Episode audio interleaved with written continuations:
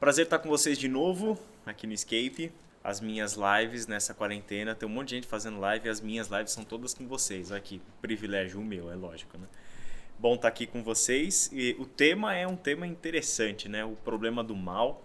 E a gente vai discutir um pouquinho, dar uma olhada em algumas porções da Bíblia sobre esse assunto e como que a gente pode entender né, essa realidade humana e que talvez esse seja um dos temas que esteja mais é, presentes no nosso cotidiano nesse período de pandemia e de quarentena. Né? Pensar, então, refletir o problema do mal é refletir sobre aquela velha pergunta que um monte de vezes a gente se faz para nós mesmos.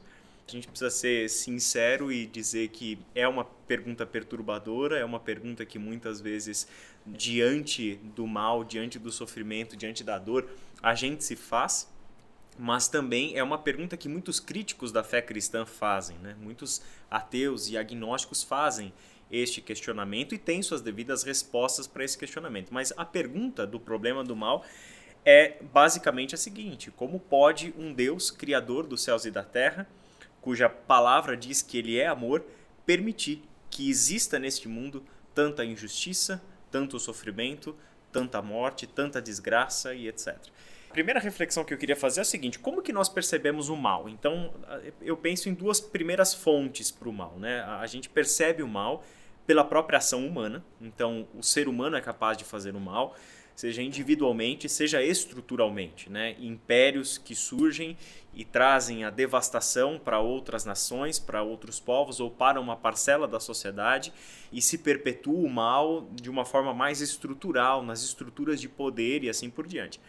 Mas também a gente percebe o mal acontecendo, o sofrimento acontecendo no mundo pelos próprios fenômenos naturais também. Então, assim como nós temos fenômenos naturais como tsunamis, né? eu lembro que quando aconteceu o primeiro tsunami mais próximo aqui da nossa história, que se divulgou amplamente isso na mídia, uh, isso teve um debate filosófico e teológico gigantesco em cima do tsunami por causa justamente do problema do mal. Isso é um fenômeno natural. No entanto, a gente vê também milhares de pessoas, crianças morrendo de fome, sofrendo e etc. E a gente tem o problema do mal causado por causa da pobreza, a concentração de riqueza na mão de uns poucos, onde milhares de milhões de pessoas sofrem tremendamente a escassez e vivem em um tipo de sobrevida por causa disso. Isso não é um fenômeno da natureza. Né? A pobreza não é fenômeno natural. Pobreza é injustiça do homem. Né? Pobreza é injustiça social. E a Bíblia condena isso. Mas nós percebemos o mal dessa forma. E a pergunta permanece: né? como pode um Deus justo, como pode um Deus santo permitir que o mal aconteça na história? Essa pergunta, dentro da filosofia e dentro da teologia, se chama Teodiceia. Esse é o capítulo, tanto da filosofia quanto da teologia, que faz essa reflexão. A Teodiceia é, é um capítulo que é um, um, um, nome, né, um termo que tem a junção de duas palavras gregas. É formado pela junção de duas palavras gregas: Theos, que é Deus, e de que, que significa justiça. Então, a pergunta sobre o mal está dentro do assunto sobre a justiça de Deus. Ou seja, é injusto, e essa seria a afirmação dos críticos da fé, é injusto um Deus que se diz santo, justiça e amor permitir que o mal e o sofrimento aconteça na história. E nós somos cristãos, e a minha pergunta não vai ser feita para nenhum filósofo. A minha pergunta sobre o problema do mal vai ser feita para a Bíblia, e eu gostaria de pensar a partir de quatro textos, tá? Só vou fazer a referência a esses quatro textos e a gente vai bater um papo só para perceber como que a Bíblia não é um texto filosófico que está se pondo a discutir a origem do mal e o problema do mal. É interessante você perceber que os autores bíblicos estão se fazendo essa pergunta. Que aqueles homens e mulheres que andaram com Deus na história de Israel e no Novo Testamento, inclusive o Filho de Deus, como a gente vai ver lá em Mateus, todos eles estão se fazendo exatamente essa pergunta, né? A, a pergunta do problema do mal. E eu, eu, brinquei que quando o Alan me passou esse tema, eu perguntei para o Alan o seguinte: e quem é que vai responder essa pergunta, né? Porque eu não sei exatamente como responder essa pergunta. Mas enfim, os próprios autores bíblicos estão discutindo essa questão. A gente vê isso, por exemplo, para começar a nossa conversa, no livro dos Salmos. O livro dos Salmos tem dois capítulos muito especiais sobre isso, sobre a questão da justiça. Que é o Salmo 73 e o Salmo 74. São dois salmos atribuídos à família de Asaf, né, a Asaf. E nesses dois salmos, o que é que se discute? O que é que o salmista está escrevendo como uma indagação a Deus? E claro, ele oferece alguma resposta, mas qual é a indagação que o motiva a escrever esses dois salmos? É que nós, seres humanos, esperamos uma certa ordem acontecendo no universo, e essa ordem que nós esperamos deriva da fé que nós temos em Deus. Então, o que seria uma ordem lógica para quem crê em Deus? É que aquele que faz o bem prospera e aquele que faz o mal sofre. Então, o que seria uma injustiça dentro da lógica de um Deus justo? Injustiça seria o mal acontecer pela mão dos ímpios e os ímpios prosperarem. Então, como pode aquele que faz o mal viver bem e aquele que faz o bem se lascar ao longo da vida? Como é que pode aquele que está fazendo injustiça, que está perpetuando a maldade, que está sendo opressivo com os necessitados, como pode os gananciosos, os soberbos, os orgulhosos prosperarem e os justos que são fiéis a Deus, que se permanecem íntegros no Senhor, como pode estes viverem mal, viverem em sofrimento, viverem em dores? Estes dois salmos, vale a tua leitura depois, você vai perceber que é um salmista se debatendo com esse questionamento. Mas é interessante que ele diz o seguinte nos versos 16 e 17 do Salmo 73. Quando tentei entender tudo isso, achei muito difícil para mim. Somos dois, Azaf. Até que entrei no santuário de Deus e então compreendi o destino dos ímpios. Olha que interessante, né? Quando tentei entender tudo isso, eu achei difícil demais para mim. E realmente é. Por quê? Porque foge a nossa lógica. Na nossa lógica, nós esperamos uma retribuição de acordo com a ação. Então, se a ação foi de maldade, o sofrimento tem que ser a resposta. Se a ação foi de bem, a prosperidade e a felicidade tem que ser a resposta. Mas ele diz o seguinte: Até que entrei no santuário de Deus e então compreendi o destino dos ímpios. Aonde que está a resposta para o questionamento que fazia com que o salmista se debatesse dentro de si e considerasse, apenas humanamente falando, equacionar esse problema muito difícil? Ele entrou no santuário de Deus e buscou no Senhor a orientação sobre como entender isso e descobriu no Senhor qual é o caminho dos ímpios. E qual é a descoberta que ele faz? É que os ímpios não vão prevalecer. É que o mal não vai prevalecer é que a violência não vai prevalecer, que a morte não vai prevalecer, que Deus está envolvido na história para resolver o problema do mal. A outra palavra que eu quero ler com você está em Jeremias, capítulo 12. Olha que interessante esses dois profetas que a gente vai ler, Jeremias agora e daqui a pouco Abacuque. Nos dois casos, os dois profetas estão fazendo exatamente a pergunta do tema da nossa conversa de hoje. Jeremias 12. Tu és justo, Senhor quando apresento uma causa diante de ti. Contudo, agora presta atenção no que Jeremias vai falar para Deus. Contudo, eu gostaria de discutir contigo sobre a tua justiça.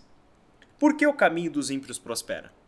Eu gostaria de discutir contigo sobre a tua justiça, ou seja, é a pergunta da Teodiceia, a pergunta sobre a justiça de Deus, que é o tema né, da discussão sobre o problema do mal. E aí ele vai mostrar para Deus uma incoerência. Qual é a incoerência? O caminho dos ímpios prospera. Os ímpios se dão bem, aqueles que fazem o mal se dão bem. E que vantagem tenho eu de viver fazendo bem? Que vantagem tenho eu de seguir fiel aos teus mandamentos e às tuas leis, se eu que sou fiel ao Senhor padeço, sofro os infortúnios da vida e os ímpios prosperam e os ímpios vão bem? Aí no versículo 5, e isso é um dos riscos que nós corremos quando nós fazemos perguntas para Deus, porque ocasionalmente Deus responde. E Deus respondeu um negócio interessante para Jeremias, versículo 5. Se você correu com homens e eles o cansaram, como poderá competir com cavalos? Se você tropeça em terreno seguro, o que fará nos matagais junto ao Jordão? Se você correu com homens e você se cansou, o que, que vai acontecer, Jeremias, quando eu botar você para competir com cavalos? Deus está querendo nos preparar para enfrentar uma vida onde o mal é uma realidade. Ele está querendo nos preparar a nossa mente, o nosso coração, para enfrentarmos o mal. Deus não está trabalhando nas nossas vidas particulares para nos isentar do sofrimento. Deus não está fazendo com que, de repente, a partir do momento que entramos em comunhão com Ele, o mal seja tirado do nosso caminho e tudo que acontecer conosco só vai ser sombra e água fresca, alegria. Muito pelo contrário. Muito pelo contrário, os profetas do Antigo Testamento, Jesus ensina os seus discípulos que Deus está envolvido em um negócio: preparar a mente dos seus discípulos, preparar o coração dos seus discípulos para enfrentar as mazelas deste mundo. Abacuque, como eu prometi, é o outro profeta que eu quero chamar para nossa conversa. Abacuque, o livro todo, basicamente esse é o assunto. Jó, basicamente esse é o assunto de todo o livro. Mas Abacuque é interessante porque Abacuque começa fazendo para Deus o seguinte questionamento, capítulo 1, versículo 2 e 3. Até quando, Senhor, clamarei por socorro sem que tu ouças? Até quando gritarei a ti violência, sem que traga salvação? Por que me fazes ver a injustiça e contemplar a maldade? A destruição e a violência estão diante de mim, a luta e conflito por todo lado. E Abacuque vai levar para o Senhor o seu questionamento. Por que é que eu clamo por justiça? Por que é que nós pedimos por justiça e o Senhor não dá resposta? E Abacuque tem um motivo terrível para poder fazer esse questionamento para Deus. Porque Abacuque não está sentado num sábado às 8 horas da noite diante de um celular fazendo uma live refletindo teoricamente sobre o problema do mal. Abacuque está olhando a realidade da sua nação e a realidade da sua nação é que os babilônios estavam chegando para destruir a terra de Abacuque.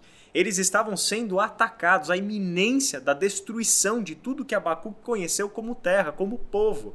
E vidas seriam perdidas na guerra por causa disso. E o que é mais intrigante para Abacuque? Como pode Deus, que é justo, chamar um povo injusto, mais injusto do que nós, para ser juízo contra nós? Abacuque traz esse questionamento. E no capítulo 2 começa assim: Ficarei no meu posto de sentinela e tomarei posição sobre a muralha. Aguardarei para ver o que o Senhor me dirá e que resposta terei à minha queixa. Abacuque pelo menos fez uma coisa certa. Duas coisas certas. Ele não ficou envergonhado, não se acanhou de fazer a pergunta sobre o mal. E nós temos que fazer essa pergunta. E a outra coisa certa que ele fez, ele perguntou isso para quem tem uma resposta: Deus. Ele fez a pergunta para a pessoa certa. Ele fez a pergunta diretamente para aquele que é a fonte da vida, que fez uma criação perfeita, que fez todas as coisas é, é, e viu que tudo o que ele fez era bom, criou um ser humano à sua imagem, conforme a sua semelhança, colocou esse ser humano para viver no jardim do Éden em perfeição, em harmonia, em relacionamento perfeito com ele mesmo, com Deus, com o próximo, com a criação. Deu para esse ser humano tudo o que ele precisava para viver bem, só que ele deu também para o ser humano algo que ele, Deus, e isso está envolto em um grande mistério para nós, ele deu para o ser humano a liberdade de escolha. E ao dar para o ser humano a liberdade de escolha o que Deus estava fazendo, Deus sabia, óbvio, melhor do que nós, que ele assumia um risco. Que risco era esse? Que a liberdade de escolha do ser humano fosse o pecado. Fosse abrir as portas para que o mal entrasse na história e devastasse a história humana. A opção que Deus tomou no Éden de colocar a árvore do conhecimento do bem e do mal lá no jardim é uma opção em que ele, por meio disso, dava ao ser humano a possibilidade de escolher uma outra realidade que não seja a única realidade que ele estava determinado a viver. Por que, que Deus fez isso? Um livro interessante, escrito por José Saramago, cujo título é Caim, todo mundo sabe que José Saramago era um ateu, um crítico inclusive do cristianismo e da fé cristã. E o José Saramago nesse livro, ele começa o livro falando justamente sobre isso. Se Deus sabia que a árvore do conhecimento do bem e do mal ia trazer tanta tragédia na história humana, por que que pôs a árvore lá? Por que, que não colocou um cercado em torno da árvore, com arame farpado, qualquer coisa assim, impedindo que o ser humano fosse lá e comer? Esse é um assunto que nunca ficou explicado. É assim que o Saramago começa, ironicamente, o seu livro sobre Caim. E é Caim, o livro é Caim andando por toda a história bíblica e, e ele se torna um personagem principal em toda essa história. Mas enfim, isso é só uma anedota para a gente ver que esse questionamento está lá. A árvore do conhecimento do bem e do mal foi colocada no jardim. E o que é mais intrigante para nós é que a árvore do conhecimento do bem e do mal estava no jardim antes do pecado. que o pecado aconteceu porque o mal personificado ali na serpente, e o que é intrigante, a serpente é a criação de Deus. E o mal já estava lá, portanto. Então a Bíblia não me mostra a origem do mal, mas me mostra que o mal se tornou uma possibilidade diante da liberdade de escolha do ser humano. E em Gênesis 4, depois que acontece a queda, ou seja, o ser humano come da árvore do conhecimento do bem e do mal, adquire um conhecimento que não foi feito para ter e não consegue equacionar isso para o bem, este ser humano gera família, Caim e Abel nascem, Caim e Abel crescem, constroem as suas vidas e Caim mata Abel. E quando a cena da possibilidade da morte de Abel está ali, ou seja, Caim está sendo tentado para matar o irmão, o que é que Deus diz para Caim? A frase que vai ser chave para entendermos como nós devemos nos relacionar com o mal. Deus diz para Caim: o mal está à porta. Cabe a você dominá-lo. O mal, a injustiça, o pecado, todas essas palavras fazem parte das duas principais palavras hebraicas para o mal em todo o Antigo Testamento. E Caim tem nas suas mãos a possibilidade de dizer não ao mal, mas ele opta pelo mal. E Gênesis de 1 até 11 conta como esse mal foi se alastrando na história humana como se fosse um câncer. E este Deus, no final do livro de Gênesis, é dito lá uma palavra de esperança que nos ajuda a lidar com o mal e entender o que Deus está fazendo na história. Em Gênesis 50, depois que José sofreu o mal, depois que José sofreu a injustiça por parte dos seus irmãos, foi dado como morto, vendido como escravo, traído dentro da terra do Egito, mas no final das contas Deus fez ele prosperar, fez com que por meio dele as vidas de pessoas fossem preservadas, tanto do Egito quanto de fora do Egito, por causa de um tempo de escassez, e lá no final da história de José, ele mesmo diz: Vocês, falando para os seus irmãos, intentaram o mal contra mim, mas Deus transformou o mal em bem, para que vidas fossem preservadas. Qual é o negócio de Deus na história? A preservação da vida. Deus está no mundo promovendo vida. A Bíblia, de novo, não nos explica a origem do mal. A Bíblia deixa claro que a possibilidade do mal estava presente sim na ordem da criação, porque Deus colocou no jardim a árvore do conhecimento do mal e o ser humano decidiu caminhar pelo trilho do mal. Agora, Deus precisou se envolver na história, de novo, como um risco assumido por ele mesmo ao criar. Ele se colocou na história para tirar o ser humano dessa realidade, para extirpar o mal da natureza humana de uma vez por todas. E o último texto que eu gostaria de ler com vocês é alguém muito especial que faz a pergunta sobre o mal. Olha como isso é marcante. Evangelho de Mateus, capítulo 27. Jesus, o Filho de Deus pregado na cruz do Calvário. E aí o texto de Mateus 27, 45 e 46 diz assim: E houve trevas sobre toda a terra, do meio-dia às três horas da tarde. Por volta das três horas da tarde, Jesus bradou em alta voz: Eloi, Eloi, lama sabachthani, que significa: Meu Deus, meu Deus, por que me abandonaste? O Filho de Deus faz a pergunta intrigante que nós temos diante de nós. Por que Deus permitiu que isso acontecesse? Por que Deus permitiu que o seu filho fosse pendurado na cruz do Calvário e morresse uma morte violenta e brutal?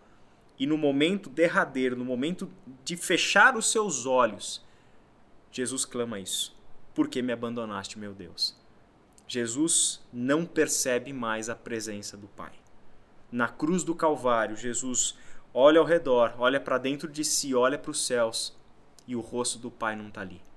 A presença do Pai não está ali. Essa é a grande pergunta que se faz.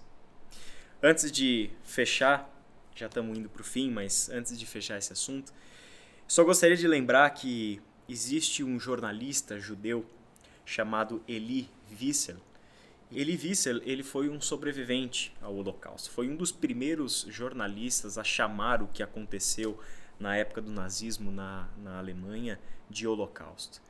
E Wiesel conta uma história num livro que ele escreveu chamado Noite, um livro clássico já, E nesse livro, Wiesel conta que ele presenciou uma cena muito terrível lá naquele período. Três pessoas foram pegas pela SS, a, a polícia pessoal de Hitler lá.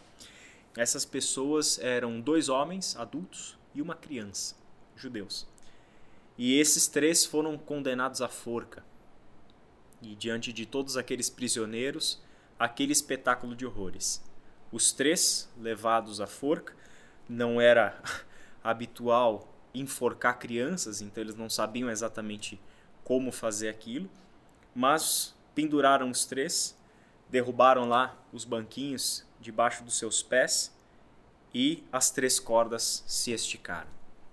Em poucos segundos, as cordas dos dois homens pararam de tremer as línguas dos dois homens estavam para fora e os dois homens morreram imediatamente. Só que o que acontece é que a corda da criança não parava de se mexer. A criança era muito leve e ela não morreu. E por mais de meia hora, aquela criança ficou se debatendo até que ela tenha morrido completamente sufocada e depois de uma agonia tremenda. Diante dessa cena, um prisioneiro que estava próximo de Vício, vendo aquele espetáculo de horrores, pergunta: Onde está Deus? E Vício responde. De dentro dele, a resposta veio: Deus está ali, pendurado no cadafalso. Deus está ali, pendurado naquela criança. É ali que está Deus. Era uma palavra crítica de Vício. Ele tem uma tremenda dificuldade de entender como pode o Deus justo, que jurou fidelidade ao seu povo, que jurou proteger o seu povo, permitir que uma atrocidade dessa acontecesse.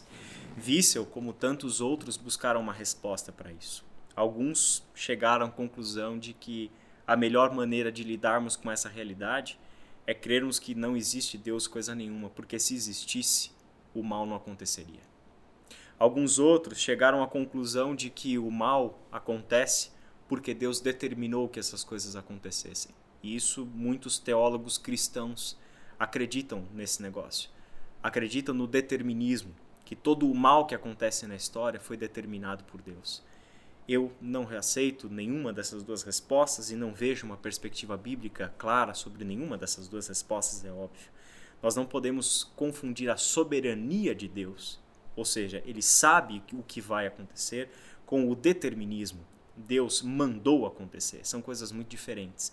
Creio na soberania de Deus, mas não no determinismo de Deus. Creio na soberania de Deus, sabe todas as coisas, e porque sabe todas as coisas, está atuando na história para nos livrar e nos dar a consciência de que a resposta dele diante do mal somos nós. Nós somos a resposta de Deus diante do mal. O povo de Deus que confia em Deus que não deixa a esperança morrer diante do mal, que diante dessa indagação não perde a sua fé. Não é o povo de Deus que diante da dúvida perde a fé. Eu posso confessar para vocês que muitas perguntas da minha vida de fé não estão respondidas, mas as minhas dúvidas nunca me impediram de crer no meu Deus as incoerências que eu enxergo neste mundo e as incoerências das minhas próprias lógicas teológicas nunca me impediram de crer nesse Deus e confiar nesse Deus e acreditar que o povo escolhido dele é agente dele para frear o mal que existe nesse mundo. Deus não nos incentiva a perguntar, a elocubrar, a viajar filosoficamente sobre a origem do mal. Deus nos convida a arregaçarmos as nossas mangas, olharmos para a realidade aí fora e enxergarmos o mal desse mundo e darmos uma resposta ao mal desse mundo. É a própria fidelidade do ser humano que anda com Deus ao seu Deus e o seu compromisso de andar com seu Deus é parte da resposta de Deus para o problema do mal neste mundo. Nós não podemos, assim como Abacuque, nos precipitar achando que nós vamos encontrar uma resposta lógica, rápida, pronta, objetiva e satisfatória para o problema do mal. Abacuque tem uma experiência interessante, ele sobe na sua torre de vigia e, e espera uma resposta do Senhor. Aparentemente essa resposta não vem tão cedo, mas depois que Deus profere as suas palavras a Abacuque, a resposta de Abacuque é fantástica e vem em forma de poesia. como com as suas próprias flechas lhe atravessasse a cabeça. Quando os seus guerreiros saíram como um furacão para nos espalhar, com maldoso prazer, como se estivessem prestes a devorar o necessitado em seu esconderijo. Pisaste o mar com teus cavalos, agitando as grandes águas. Ouvi isso e meu íntimo estremeceu. Meus lábios tremeram, os meus ossos desfaleceram, minhas pernas vacilaram. Tranquilo esperarei o dia da desgraça que virá sobre o povo que nos ataca. Mesmo não florescendo a figueira, e não havendo uva nas videiras, mesmo falhando a safra de azeitonas, não havendo produção de alimento nas lavouras, nem ovelhas no curral, nem bois nos estábulos, ainda assim eu exultarei no Senhor e me alegrarei no Deus da minha salvação. O Senhor, o soberano, é a minha força. Ele faz os meus pés como os do servo, faz-me andar em lugares altos. Essa é a resposta de Abacuque. Confiança em Deus esperança renovada em Deus e sabemos que nós somos parte da resposta para a pergunta que nós estamos fazendo. Deus está respondendo ao mundo sobre o mal a partir daquilo que ele tem dito a nós. E Deus está fazendo isso mostrando a sua resposta ao mundo da forma mais dramática possível. Ele envia o seu filho ao mundo para mostrar que Deus está do lado daqueles que sofrem que Deus não está do lado dos ímpios que fazem prosperar a maldade, que Deus não está no lado daqueles que matam, que Deus não está sendo conivente e se alegrando com a morte, com a destruição, seja ela por causa da maldade humana, seja ela por desastres naturais. Deus não está do lado da morte, Deus está do lado da vida. Deus veio a esse mundo em Cristo Jesus para nos dizer: Eu vim para que vocês tenham vida e tenham vida abundante. E Deus está dizendo isso para nós como? Ele está gritando isso para nós da cruz do Calvário, assumindo a condição humana, sofrendo as mazelas deste mundo, sofrendo as injustiças deste mundo. Ele sobe naquela cruz para que nós saibamos que este Deus sabe o que é sofrer.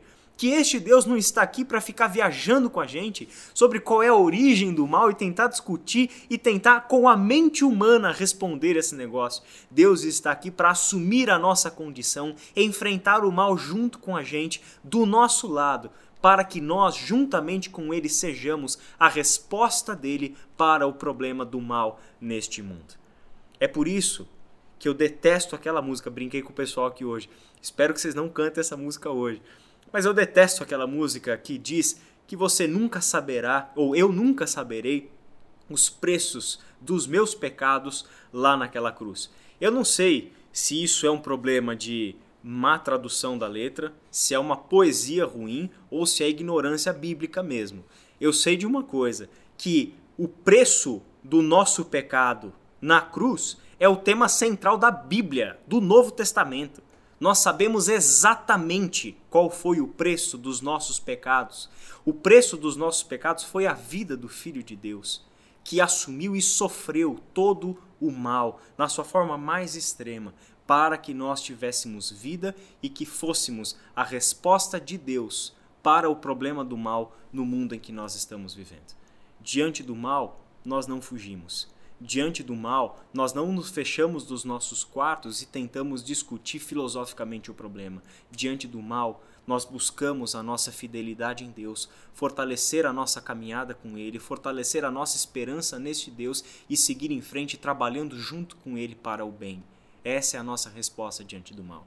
E só para fechar, eu gosto muito de uma cena do Senhor dos Anéis, quando o Frodo e o Gandalf estão conversando sobre o Smeagol, sobre o Gollum, e ali o Frodo pergunta o seguinte, e eles veem o Smeagol de longe, o Gollum de longe, e ali o Frodo diz o seguinte para o Gandalf: Que pena que o Bilbo não matou ele quando teve a chance.